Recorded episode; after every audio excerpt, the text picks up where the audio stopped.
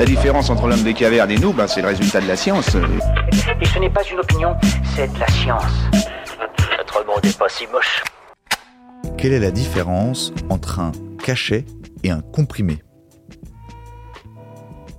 Le terme de cachet est souvent utilisé comme synonyme de comprimé. Prends un cachet d'aspirine, dit-on. Pourtant, le terme fait référence à une forme pharmaceutique désuète. Les cachets ont été mis au point en 1872 par Stanislas Limousin, un pharmacien français.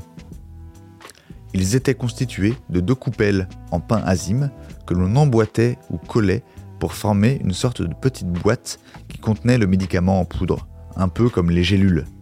L'assemblage était manuel ou semi-automatisé. Le pharmacien élaborait le médicament et remplissait le cachet en adaptant la posologie au patient, voire en mélangeant plusieurs principes actifs. Les cachets ont disparu dans les années 80, remplacés par les comprimés, inventés en 1843 en Grande-Bretagne.